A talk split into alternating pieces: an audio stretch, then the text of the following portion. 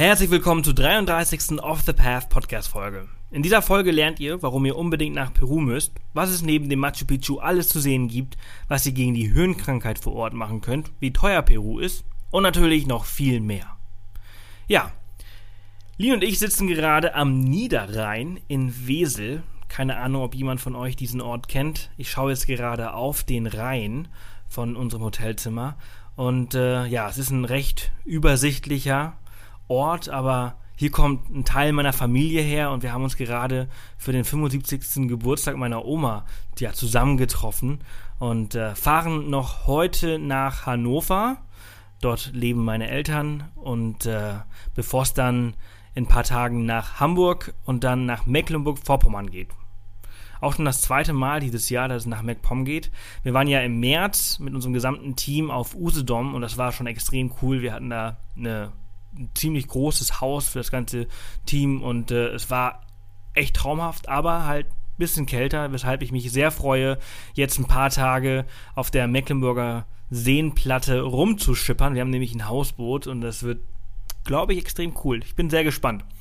Ja, heute als Gast habe ich die Nora von info-peru.de und äh, ja, sie ist ein echter Peru-Profi äh, und kennt das Land extrem gut gemeinsam mit einer anderen Bloggerin hat sie auch vor ganz kurzer Zeit einen Reiseführer, einen super detaillierten Reiseführer über Peru rausgebracht. Der nennt sich Quer durch Peru. Und äh, darüber sprechen wir. Also nicht nur über den Reiseführer, sondern einfach, einfach allgemein über das Land, was es dort alles äh, zu erleben gibt. Super interessant. Und äh, in dieser Folge verweist Nora auch unglaublich viel auf Webseiten und Apps, äh, die ich entsprechend in den Show Notes auf www offthepath mit Bindestrichen natürlich.com slash Folge 033 verlinkt habe. Einfach darauf gehen und dann werdet ihr auf den Podcast äh, weitergeleitet und dort findet ihr halt eben diese ganzen Links. offthepath.com slash Folge 033. Ja, und nun ganz viel Spaß mit dieser Folge.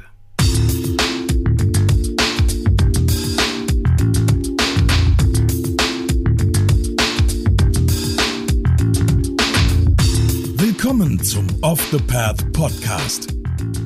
Auf Off the Path bekommst du jede Woche praktische Reisetipps und Inspiration für dein nächstes Abenteuer. Und hier ist er, dein Travel Buddy und Abenteuer Junkie, Sebastian Canaves. So, herzlich willkommen zu einer neuen Off the Path Podcast Folge. Heute zieht es uns wieder nach Südamerika. In letzter Zeit sind wir immer irgendwie zu Südamerika. Vor kurzem waren wir ja schon in Chile mit dem Daniel und heute haben wir die Nora da als Gast. Herzlich willkommen, Nora. Hallo, hallo Sebastian, schön, dass ich mit dabei sein darf. Ja, sehr gerne. Schön, dass du da bist. Äh, du schreibst den äh, Reiseblog äh, Info Peru. Genau. Und bist absoluter Peru-Profi, Liebhaber, Reisender, Backpacker, ja, einfach alles, was, was mit, äh, in Verbindung mit Peru steht und kennt sich einfach entsprechend aus. Und deswegen freue ich mich, dass du da bist, denn ja, ich habe schon viel Gutes gehört und habe es leider selbst noch nicht hingeschafft. Ja, dann wird's Zeit. Ja, hoffentlich nach der Folge. Ich bin gespannt, was du sagst. Ähm, wie ist das denn so in äh, Peru? Machu Picchu kenne ich. Äh, Panflötenspieler habe ich auch ja. Musik von gehört. Und äh, aber ja, was hat das Land noch so zu bieten, außer diese äh, natürlich Bucketlist-Items wie Machu Picchu, aber was ist denn noch so ein bisschen off the path, was vielleicht auch noch, noch nicht jeder kennt? Ja, also auf deiner Liste hast du jetzt auf jeden Fall noch die Lamas vergessen. Die Lamas und Alpakas oh. ist ja auch so ganz klassisches Bild von Peru, was immer jeder so im Kopf hat. Aber natürlich hat Peru noch so viel mehr zu bieten. Also allein die Natur in Peru ist total vielfältig. Man hat die Küste, man hat den Regenwald, man hat die Anden. Also wenn man nach Peru kommt, äh, befindet man sich in so ziemlich allen Klimazonen, die man sich überhaupt nur vorstellen kann. Ähm, Peru hat nicht nur Machu Picchu und die Inka, sondern auch ganz viele andere ähm, Prä-Inka-Kulturen, die schon vor den Inka geherrscht haben. Und wenn man da gerade an der Küste von Peru langreist, da kommt man an sehr vielen schönen Städten vorbei, wie Trujillo. Da befinden sich ähm, Prä-Inka-Kulturen wie die Moche und die Shimu. Dann im Süden, weiter im Süden, da befinden sich die Paracas und die Nazca-Kultur. Also es gibt ganz viele verschiedene Kulturen in Peru zu entdecken. Und äh, neben Machu Picchu gibt's auch, also der Süden, da wo Machu Picchu ist, der ist halt relativ touristisch. Also da sind halt sehr viele Touristen unterwegs, also Cusco, Machu Picchu. Und auch am Titicacasee, ich denke, das wird vielleicht auch vielen Leuten noch was sagen, ähm, der große See, den sich Peru mit Bolivien teilt im Süden. Und äh, daneben, neben diesen Highlights im Süden gibt's halt den Norden und äh, da gibt's halt auch ganz viel zu entdecken. Da hat man zum Beispiel bei Huaraz, das ist eine Stadt in der Cordillera Blanca.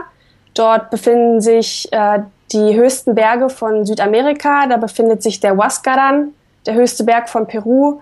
Und es ist ein Paradies für, für Bergsteiger und für Leute, die einfach in der Natur unterwegs sein möchten. Und dann gibt's äh, den Amazonas im, im Norden äh, mit der Regenwaldmetropole Iquitos. Also da zieht es mittlerweile auch ganz viele Backpacker hin, einfach weil man dort den Dschungel erleben kann und ähm, verrückte Märkte. Also Iquitos ist echt eine richtig tolle, coole Stadt und man kommt dann schnell in den Regenwald rein. Und dann äh, auch die Bergregenwälder. Also es ist so mein persönlicher Favorit. Ähm, also gar nicht mal so der flache Regenwald, sondern die Berg Regenwälder ähm, bei Tarapoto, Moyobamba, auch im Norden. Und da findet man ganz viele tolle Wasserfälle, da kann man so schöne Tagesausflüge machen. Also Peru hat einfach ganz viel. Peru für mich steht für Vielfalt und genau. Cool. ähm, Vielfalt ist wahrscheinlich auch in der Kultur. Wie unterscheiden sich denn diese, diese verschiedenen Kulturen, die du jetzt gerade ähm, am Anfang angesprochen hast? Ähm, mhm. Prä-Inka quasi. Genau. Wie muss man sich das vorstellen oder wie kann man sich das vorstellen? Ja, also die meisten haben ja die Inka so im Kopf. Das, äh, die Kultur hat so zwischen ähm, 1200 bis 1500 nach Christi geherrscht, bevor dann die Spanier ins Land kamen. Und ähm, die Inka haben ähm, es halt geschafft, ähm, ein ganz großes Reich aufzubauen. Das ging ja bis nach Ecuador, bis runter nach Chile und Argentinien und Bolivien. Und ähm, man darf aber nicht vergessen, dass es eben, dass die Inka auf eine Geschichte von 3000 Jahren davor schon zurückgegriffen haben, wo es viele verschiedene Kulturen gab. Das hat angefangen mit ähm, mit der ersten, mit den ersten Siedlungen Caral an der, an der Küste von Peru. Und dann ähm, ging das dann später weiter. Dann äh, hat sich die äh, Chabin-Kultur entwickelt in den Zentralanden in der Nähe von ähm, Huaraz. Und ähm, ja, das ging dann immer so von einer Kultur in die, in die andere über. Und die Gründe, warum die Kulturen halt, ähm, warum die ausgestorben sind, ähm, war halt, weil wegen Naturkatastrophen oder wegen Kriegen, die da halt geherrscht haben. Und so kam das halt, dass dann von einer Kultur sich die, die nächsten dann halt in, entwickeln konnten. Cool. Genau. Kleiner Exkurs in die Geschichte des Landes oder der, ja, der, der Kultur. Sehr, sehr, mhm. cool. Hört sich auf jeden Fall sehr spannend an.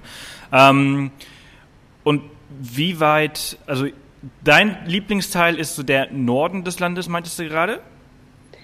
Ja, also ich habe es in den ersten zwei Jahren, wo ich in Peru war, also ich habe ja in Cusco gelebt und gearbeitet und da habe ich es nie in den Norden geschafft und es war immer so mein Wunsch, da mal hinzukommen und dann habe ich das letzt, letztes Jahr auch gemacht und äh, habe mich total verliebt in den Norden. Also der ist richtig schön, der kann absolut mithalten mit dem Süden, ähm, weil es landschaftlich genauso ist wie, wie der Süden. Also man hat dort man hat die Küste, den, die Anden und den Regenwald. Und, ähm, und das gibt halt auch ganz viele archäologische Stätten, die man entdecken kann. Und ähm, deswegen bevorzuge ich mittlerweile den Norden, auch wenn ich immer wieder auch im Süden sein werde. Aber im Norden ist halt touristisch noch nicht so viel los, ist noch ein bisschen authentischer. Ähm, Chachapoyas ist eine sehr gute Anlaufstelle. Ähm, die liegt so im Bergregenwald, ist eine größere Stadt, die erinnert auch so ein bisschen an Cusco. Und von dort kommt man zu einer Prä-Inka-Stätte, die heißt Coelap.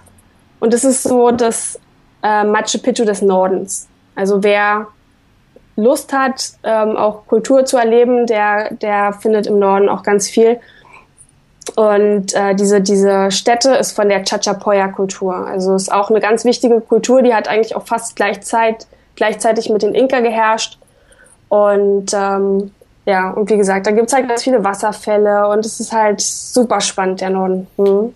Cool. Dieses äh, Machu Picchu des Nordens äh, ist wahrscheinlich dann auch nicht so voll und touristisch wie das Original.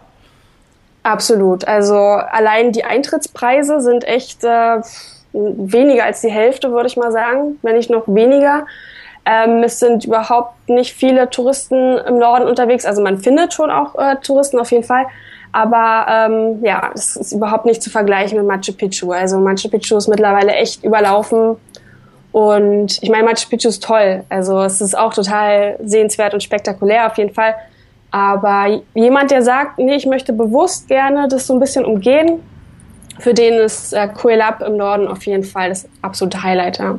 Cool, weil du jetzt gerade gesagt hast, äh, ähm, weniger als, als die Hälfte des Preises. Was kostet, mhm. also das war mir gar nicht so richtig bewusst, ähm, aber natürlich mhm. macht ja natürlich Sinn, dass der Machu Picchu, ähm, dass es natürlich Eintritt kostet, ne? weil es sind ja unglaublich richtig. viele, viele, viele Touristen, die dort ähm, ja.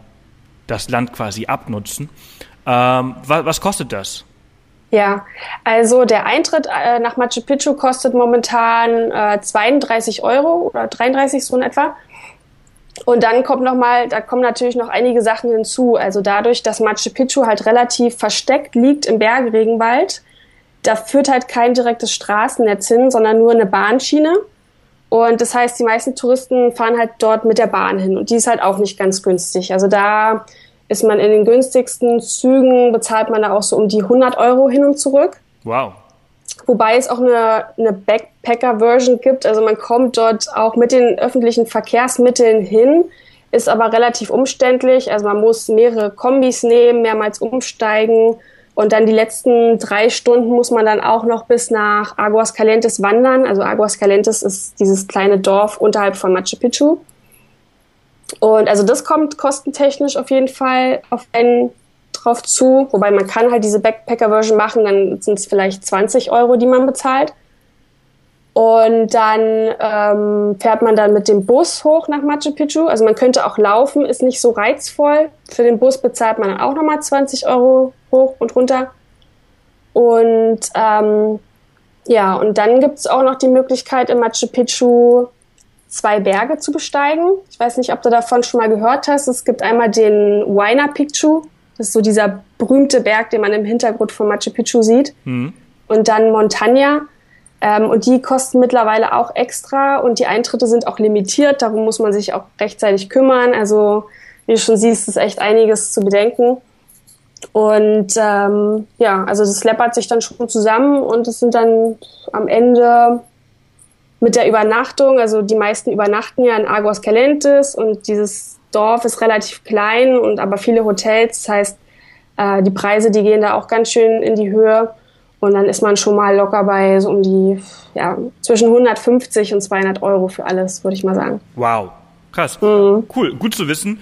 Ähm, die Webseiten oder Telefonnummern oder äh, Infos, wo man sich dann quasi anmelden muss für diesen äh, extra äh, Berg besteigen, ähm, findet man wahrscheinlich bei euch im E-Book? Auf jeden Fall, ja. Da findet man alles. Genau. Cool. Ähm, jetzt 200 Euro ist natürlich für so einen Ausflug nicht wenig. Ähm, wie sind denn die Preise generell in Peru? Ist das eher ein teures Land? Muss man das quasi wie Deutschland vergleichen oder ist das eher günstiger?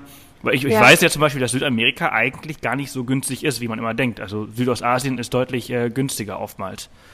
Ja, ähm, dazu würde ich gleich was sagen. Zu Machu Picchu nochmal. Also ja. für ähm, Low-Budget-Reisen, es gibt schon Möglichkeiten auch zu sparen. Also zum Beispiel, wenn man den ISEC-Ausweis hat, also diesen internationalen Studentenausweis, äh, der ist in Peru echt Gold wert, weil da kriegt man zum Beispiel Machu Picchu zum halben Preis. Und das lohnt sich schon mal echt. Und, ähm, und man kann halt, wie gesagt, diese mit den öffentlichen Verkehrsmitteln dorthin fahren. Also wenn man wirklich sparen möchte, dann bezahlt man, wie gesagt, 20 Euro. Und dann kann man Machu Picchu auch für 100 Euro machen, sage ich mal, oder vielleicht so ein bisschen weniger. Mhm. Ne? Also nur noch mal kurz dazu, dass jetzt nicht alle ähm, denken, oh mein Gott, das ist zu teuer, sondern also man kann es auch noch ein bisschen billiger hinbekommen. Cool. Genau. Ja, und generell zu den Kosten in Peru also ich glaube, äh, Peru liegt so im Mittelfeld von Südamerika. Es gibt Länder, die sind wesentlich teurer, wie zum Beispiel Chile. Und es gibt Länder, die sind günstiger noch, äh, wie zum Beispiel Bolivien, so mit das günstigste Land. Also Peru liegt so im Mittelfeld. Und dann hängt es auch nochmal davon ab, wo man natürlich in Peru ist. Also wenn man im Süden ist und sich viel in Cusco und Machu Picchu aufhält, ist es damit am teuersten. Ähm, Lima ist auch nochmal teurer. Und wenn man eben im Norden unterwegs ist, dann kann man schon echt richtig günstig reisen. Also zu Preisen. Ähm, also ich sage immer so drei Wochen ist gut für Peru, um zum Beispiel den Süden zu bereisen. Und wenn man in einfachen Hostels schläft, mit öffentlichen Verkehrsmitteln fährt, ähm, die Mittagsmenüs isst in den, in den einheimischen Restaurants, dann liegt man wahrscheinlich pro Tag äh, zwischen 15 und 25 Euro. Und das sind dann für drei Wochen ähm, so zwischen ja, 500 und 1000 Euro. Da hängt es dann natürlich davon ab, ob man jetzt noch einen Flug bucht, also einen Inlandsflug, oder ob man noch äh, eine Dschungeltour bucht. Also wenn man jetzt jeden Tag auch immer Touren bucht bei verschiedenen Veranstaltern, ist auch klar, dass es noch teurer wird. Hm. Wenn man alles auf eigene Faust macht, dann ist es natürlich auch günstiger. Cool. Äh, also du meinst also drei Wochen, da kann man schon einiges äh, sehen und dann ist man nicht zu schnell unterwegs. Genau, drei Wochen ist so, was ich immer sage, ist eine gute Zeit. Also mehr ist immer besser, weil wie gesagt, Peru Klar. ist groß, es gibt viel zu sehen. Ähm, und alles unter drei Wochen. Also viele Leute, die äh, nehmen ja Machu, äh, die nehmen ja auch Peru so mit, wenn sie jetzt durch Südamerika reisen, dann machen sie vielleicht nur einen Abstecher, dann haben sie vielleicht nur eine Woche oder zwei Wochen. Kurz Machu Picchu hoch und runter und dann weiter. Genau, richtig, so ein kurzer. Wobei, wie gesagt, es ist ja immer ein bisschen kompliziert mit dem Hinkommen. Also ähm, da braucht man ja schon auch ein bisschen Zeit. Aber ähm, wer, wer sagt, er möchte nur nach Peru kommen und sich auf das Land spezialisieren, dann würde ich immer sagen, drei bis vier Wochen ist schon eine tolle Zeit. Cool. Wie legt man am besten Strecke äh, in Peru äh, zurück? Also äh, du hast gerade Flugzeug geht, also es gibt Inlandsflüge mhm. und meistens ist das dann wahrscheinlich mit einem Bus oder Zug oder wie, wie wird das äh, Hitchhiken? Genau, also Hitchhiken würde ich jedem abraten in Peru, also das ist dann doch nicht so sicher. Also ich habe es nie gemacht, ich würde es auch niemandem raten einfach. Ähm, die Busse sind ist die beste Möglichkeit, von A nach B zu kommen. Und Busse sind in Peru auch nicht teuer. Also das ist auch der Grund, warum ich nicht äh, hitchhiken würde, einfach weil weil es auch günstig ist, einfach mit den Bussen zu fahren. Und ähm, das Gute ist, dass man im Süden zum Beispiel kann man halt so schöne Rundtouren machen. Also man muss jetzt nicht zickzack reisen, sondern man reist wirklich die Küste entlang bis nach Arequipa, dann weiter zum Titicaca-See, dann nach Cusco und das ist halt so eine schöne Runde. Und äh, das heißt, da ist man halt gut mit den Bussen unterwegs und man könnte jetzt zum Beispiel von Lima bis nach Arequipa mit dem Bus fahren. Das sind dann 16 Stunden, das ist halt relativ viel. Aber zwischendurch kommen halt sehenswerte Orte wie Paracas und Nazca. Und das heißt, da macht man ja dann eh Stops und deswegen ist einfach der Bus super gut, da halt auf der Strecke zu fahren. Züge gibt es nicht so viel. Also Züge äh, gibt es ähm, halt, wie gesagt, bis nach Machu Picchu und dann nochmal von Puno bis nach Cusco. Da gibt es so eine ganz berühmte Andenbahn, die da fährt. Die ist auch relativ teuer. Äh, 200 Dollar, also äh, 170 Euro so in dem Dreh, äh, die Fahrt. Und ähm, ja, aber die meisten Leute, die fliegen dann halt zum Schluss von Cusco zurück nach Lima weil das wäre mit, dem, äh, mit dem Bus wären es 20 Stunden wow. und das möchte sich dann keiner mehr antun, ganz zum Schluss von der Reise. Deswegen fliegen da die meisten zurück. Man könnte aber auch von, man kann auch von Cusco nach Puno fliegen am Titicaca-See oder von Arequipa nach Lima. Also man kann überall hin auch hinfliegen. Aber ich tendenziell sage zu den Leuten immer, fahrt lieber mit dem Bus. Da sieht man mehr von der Landschaft. Unterwegs kann man ja, wie gesagt, Stops machen und genau lieber ein bisschen langsamer unterwegs sein. Ähm, welche, mhm. welche Airlines sind das, die man, gibt es da mehrere? Gibt es da eine besondere, mit der man fliegen sollte oder gibt es vielleicht auch nur eine? Ja, also eine sehr bekannte innerhalb von Südamerika ist ja LATAM. Ja. Ist ja der, äh, die hat sich ja zusammengeschlossen, TAM und LAN. Und das ist ja auch so die teuerste Airline, also die ist ziemlich teuer, oh, aber auch sehr sicher. Also sicher und bequem und die war immer zuverlässig. Also das, ähm, ich habe ja bei einem Reiseveranstalter gearbeitet und unsere Kunden, die hatten halt immer, die sind halt immer mit Latam geflogen, einfach weil man da einfach sicher war, dass die auch abgehoben hat, auch wenn es mal geregnet hat oder manchmal gibt's halt ähm, ähm, gibt es halt Probleme mit Klima, zum Beispiel wenn ähm, die Leute aus dem Regenwald halt zurückfliegen wollen nach Lima und dann ist halt, sind die klimatischen Verhältnisse nicht optimal und dann gibt es gibt ziemlich oft Flugverspätungen bei den ähm, kleineren Airlines. Ähm, also es gibt dann noch Star Peru und Peruvian Airlines. Das sind so die Billig-Airlines. Und mit denen fliegen eigentlich so die ganzen Touristen und Reisenden, einfach weil das, die haben halt so die günstigsten Tarife. Da bezahlt man so, ähm, ja, so 60 Euro für eine Strecke, 50, 60 Euro. Geht mhm. eigentlich. Ähm, wenn, mhm. wenn, wenn, man, wenn man nach äh, Peru fliegt, dann landet man äh, in Lima. Oder genau. kann man auch nach Cusco international fliegen? Nee, also momentan ist der einzige internationale Flughafen in Lima und in Cusco wird jetzt einer gebaut. Aber das dürfte sich noch ein paar Jahre hinziehen.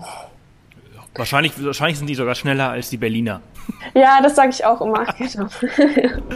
cool. Ähm, wenn man jetzt also äh, aus Frankfurt nach Lima fliegt, dann soll, sollte man dann erstmal ein paar Tage in Lima verbringen. Sollte man Lima eher zum Schluss machen? Sollte man Lima skippen? Äh, was, was rätst du dort? Ja, also dadurch, dass man in Lima ankommt und ähm, ja, nach so einer langen Reise fliegen die wenigsten dann auch direkt weiter. Deswegen ist man ja dann schon in Lima. Und ähm, Lima ist auch eine total sehenswerte Stadt. Also ist natürlich groß, Chaos, Hektik, Stress, aber ähm, es ist auch, hat auch seine schönen Seiten. Und deswegen sage ich immer, ein bis zwei Tage Lima ist schon ein Muss auch. Ähm, es gibt dort äh, sehr viele Museen, gerade über die verschiedenen Kulturen von Peru. Und was auch ganz wichtig ist, ist äh, die peruanische Küche. Also die ist ja mittlerweile in Südamerika, ist Peru ja die beste kulinarische Destination überhaupt. Und in Lima ist halt, das ist halt die gastronomische Hauptstadt von Südamerika.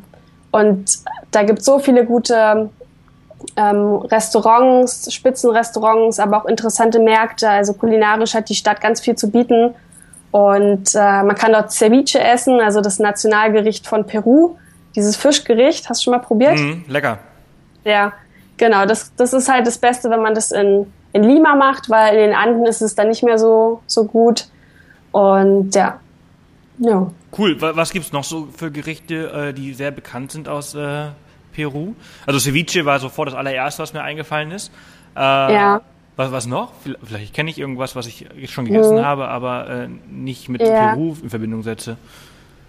Also alles andere ähm, ist nicht so bekannt. Also zum Beispiel Ají de Gallina ist halt auch eines meiner Lieblingsgerichte. Das ist äh, Hühnergeschnetzeltes in so einer ähm, cremigen, würzigen gelben Soße mit Reis und Kartoffeln. Also in Peru ist es ganz typisch, dass man Reis und Kartoffeln zusammen isst. Mhm. Und dann gibt's ähm, Lomo Saltado, das ist Rindergeschnetzeltes mit Tomaten und Zwiebeln und dann auch wieder Reis und Kartoffeln. Aber ist die äh, peruanische Küche wie zum Beispiel die argentinische ähm, sehr fleischlastig oder ist sie ähm, ja, Ceviche ja. ist zum Beispiel halt nicht fleischlastig, aber wie ist die, die, die generelle peruanische Küche? Ähm, in den Anden auf jeden Fall fleischlastig, wobei man da ja auch unter, unterscheiden muss. Also zum Beispiel die ähm, indigene Bevölkerung, die isst zum Beispiel ganz wenig Fleisch, weil die sich einfach nicht leisten können und die essen zum Beispiel mehr Kartoffeln und Mais und aber wenn man in den Städten reingeht, da hat man schon immer ganz viele Fleischgerichte. Also ähm, als ich damals das erste Mal nach Peru gegangen bin, da war ich auch noch Vegetarien. Und äh, da hatte ich echt so meine Schwierigkeiten, ähm, ja, Gerichte zu finden ohne Fleisch. Und dann habe ich mich mit, dann mit der Zeit auch angepasst. Also bin ich mit meinen Kolleginnen immer essen gegangen und dann waren wir immer mittags ähm, in einem Restaurant und es gab einfach nichts ohne Fleisch. Also es war wirklich ganz, ganz schwer. Also Vegetarier und äh, Veganer haben es äh, schwerer.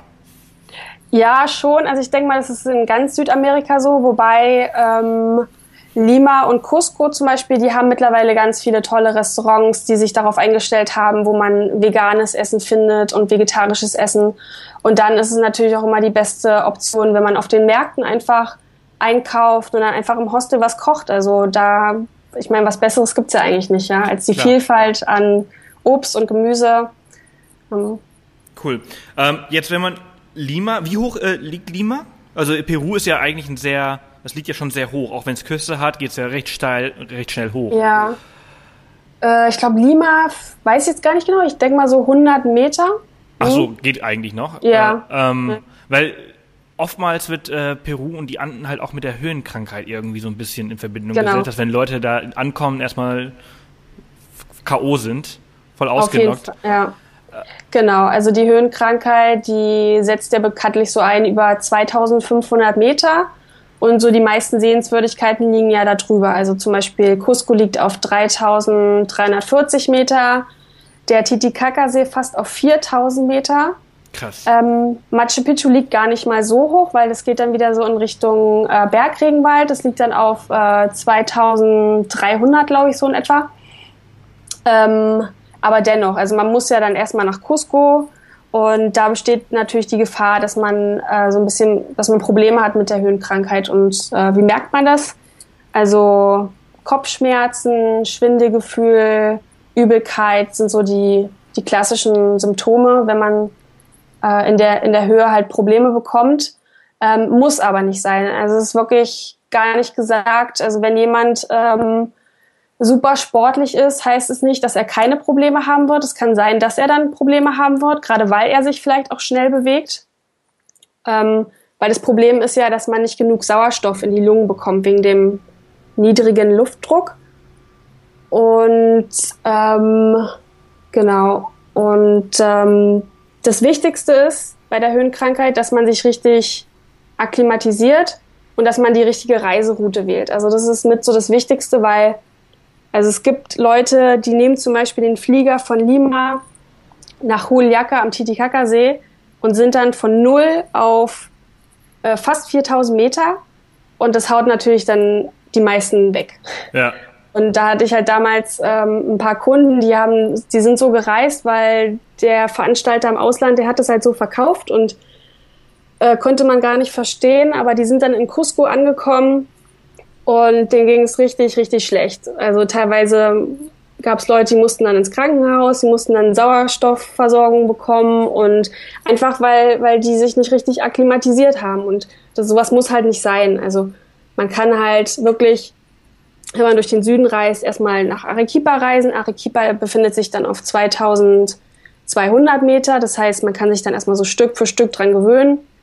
Und dann von dort geht's dann langsam höher. Dann, wenn man noch in den Kolka Canyon reist oder dann nach zum Titicaca-See, äh, am besten halt mit dem Bus, weil dann kann man sich halt wirklich kontinuierlich dran gewöhnen. Und dann ist es halt wichtig, dass man viel trinkt, dass man nicht so schwere Kost zu sich nimmt, weil wenn man, wenn man schwer ist, dann hat man auch nicht so viel Energie. Und ähm, ja, den Coca-Tee, also äh, das ist ja der Klassiker, das, ähm, also aus Peru kommt ja die Coca-Pflanze und da gibt's halt auch den Coca-Tee und da sagen die Einheimischen halt, dass der gegen die Höhenkrankheit hilft und die Einheimischen selbst, die kauen auch die Coca-Pflanze. Die sind alle nur auf Drogen.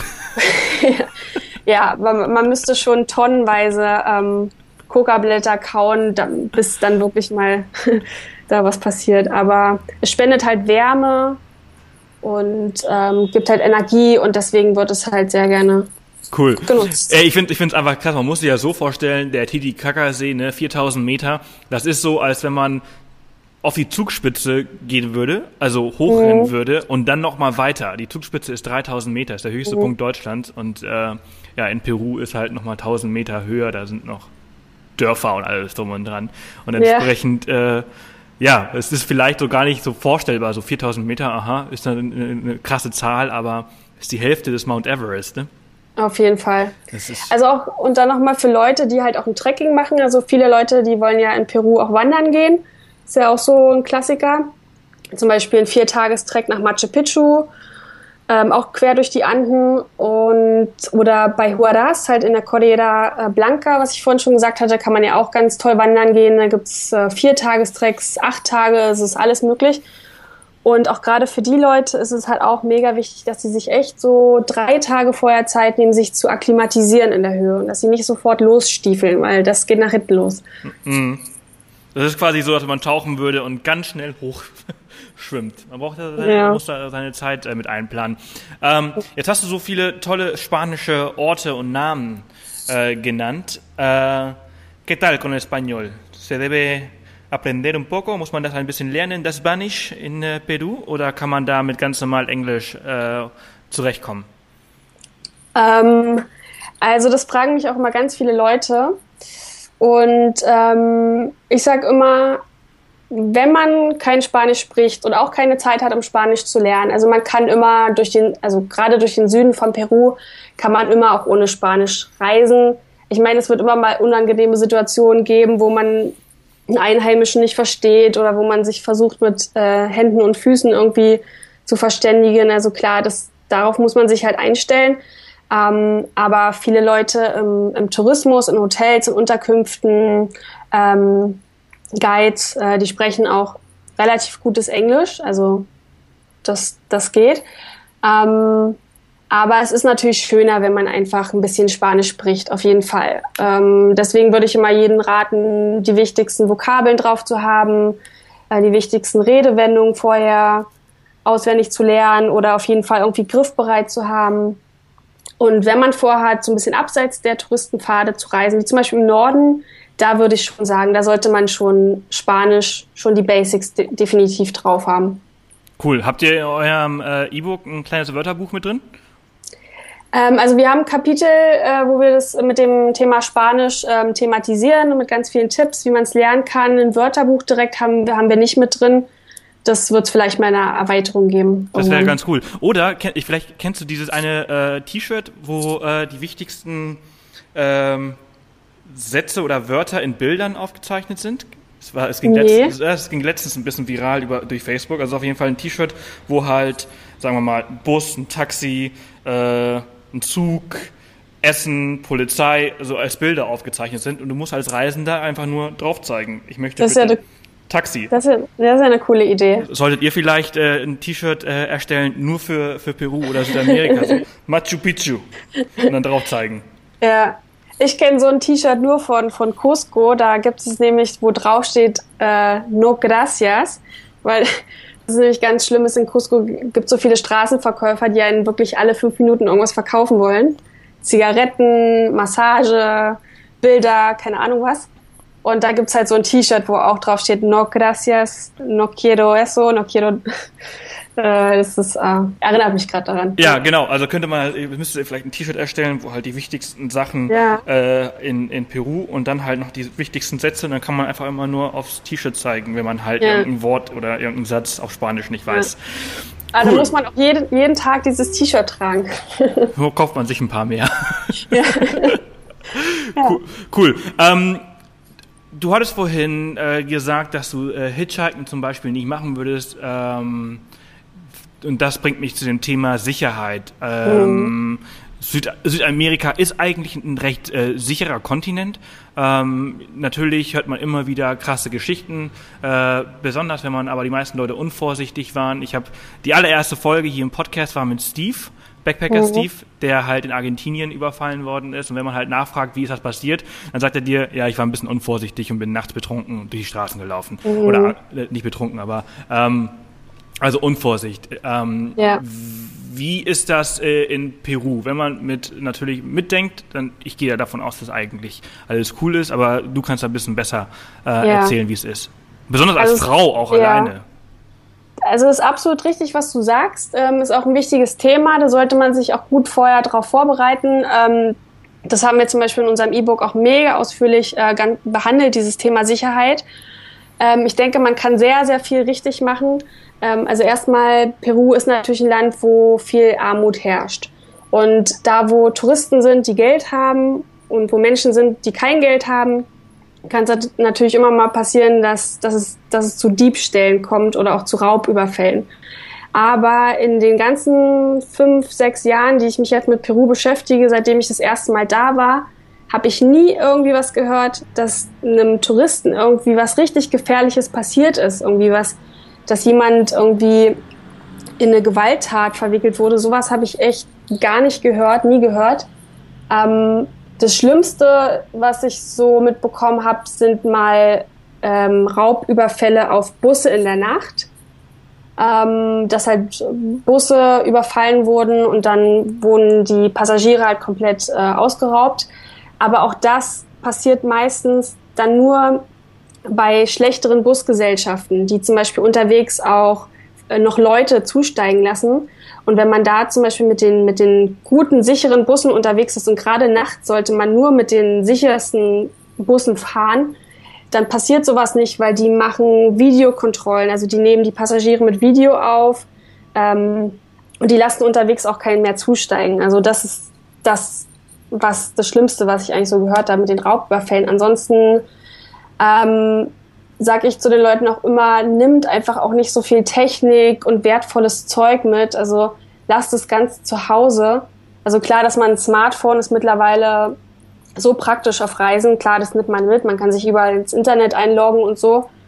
Ähm, aber wenn man ansonsten nicht so viel Technik dabei hat, dann fühlt man sich auch einfach leichter und sicherer. Und ähm, ich sag mal, was dann eben passieren kann, ist, dass in Menschenansammlungen, dass man, ein jemand dann irgendwie ähm, das, das Handy oder die Kamera eben aus der Tasche zieht oder so. Aber auch da kann man eben drauf aufpassen. Also man muss halt gut auf seine Sachen aufpassen, überall alles im Blick haben. Und ähm, ja, das ist somit das Wichtigste. Und dass man einfach tagsüber reist, nach Möglichkeit, dass man mit den besseren Bussen unterwegs ist. Wobei man kann auch, wie gesagt, tagsüber bin ich auch immer viel mit den Kombis gefahren die Menschen, die sind auch so nett. Also die, manchmal habe ich das Gefühl, die Peruaner haben mehr Angst um einen selbst als um man selbst. Ähm, also, dass, dass die einfach auch fragen, wie es einem geht und ähm, ja, man fühlt sich da einfach auch wohl und sicher, finde ich. Und nachts, wenn man zum Beispiel in Cusco unterwegs ist und man geht abends noch feiern, also Cusco ist so eine beliebte ähm, Partystadt bei Backpackern, wo viele Sacken bleiben, so ein paar Tage.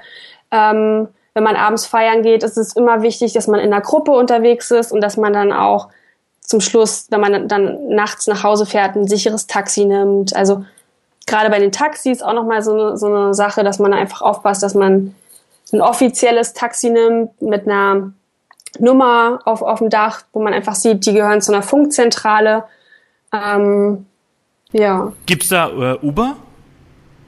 Uber, gute Frage. Ich, ähm, also als ich damals da war, äh, glaube nicht. Also vielleicht gibt's mittlerweile Uber, ja. Muss ich jetzt mal, also ich bin jetzt im Oktober wieder da, mal sehen. Ja, das finde das find ich nämlich unglaublich geil bei, bei Reisen oder auf Reisen, weil das, äh, da hast du dein Smartphone und dann weißt du Bescheid, wer der Fahrer ist, mit wem du gefahren bist. Wenn du was im, äh, im Taxi liegen lässt, kannst du einfach bei Uber anrufen und die mhm. kümmern sich drum.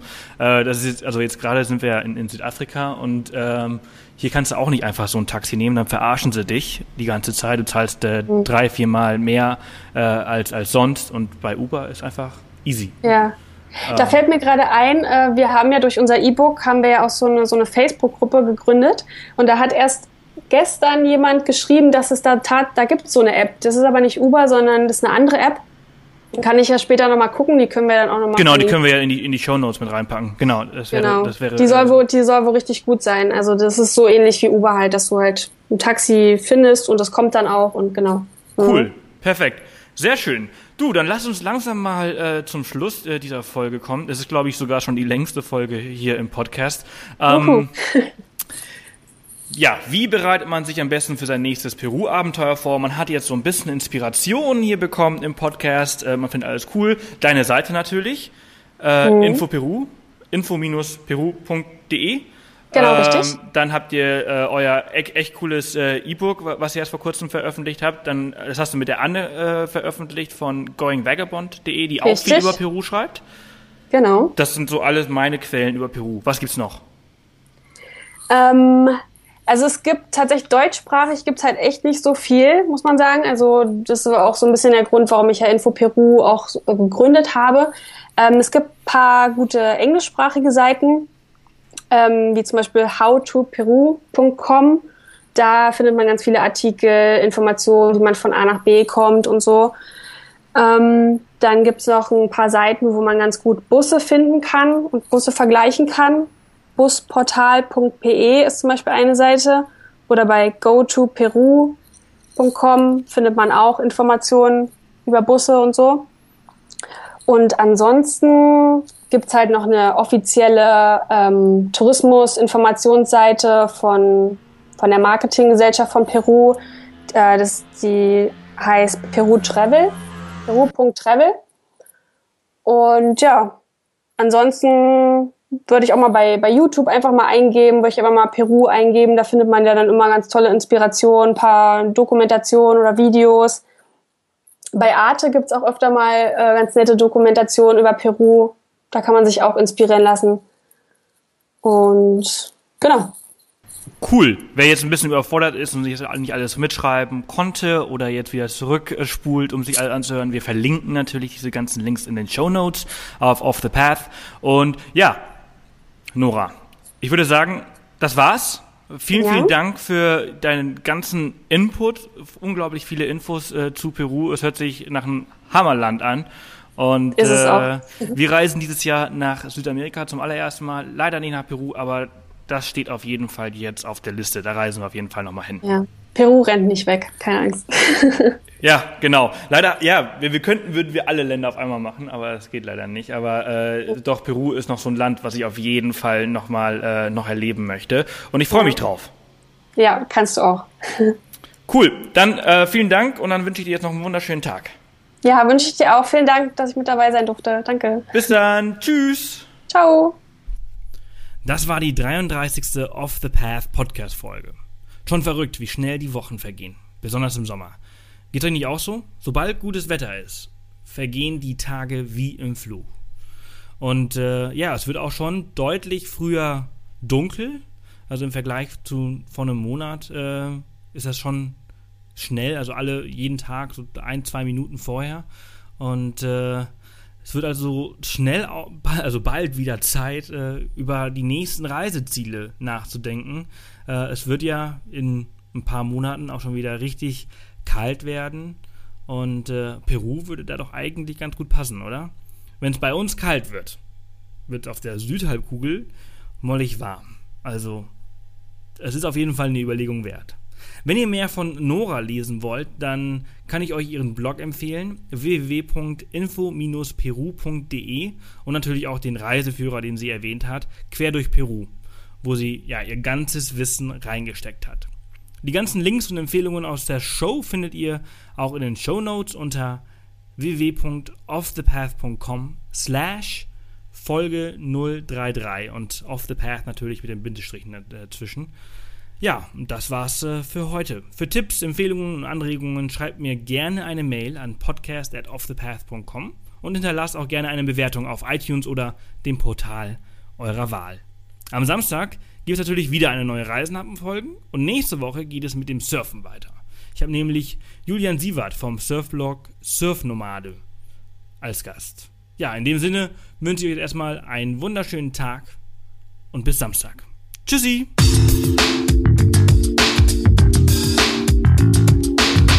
Das war wieder eine Off the Path Podcast Folge. Erzähl auch deinen Freunden von diesem coolen Podcast-Kanal und hinterlasse eine Bewertung auf iTunes. Nächste Woche kommt die nächste spannende Folge. Bis dahin, mach jeden Tag zu deinem Abenteuer.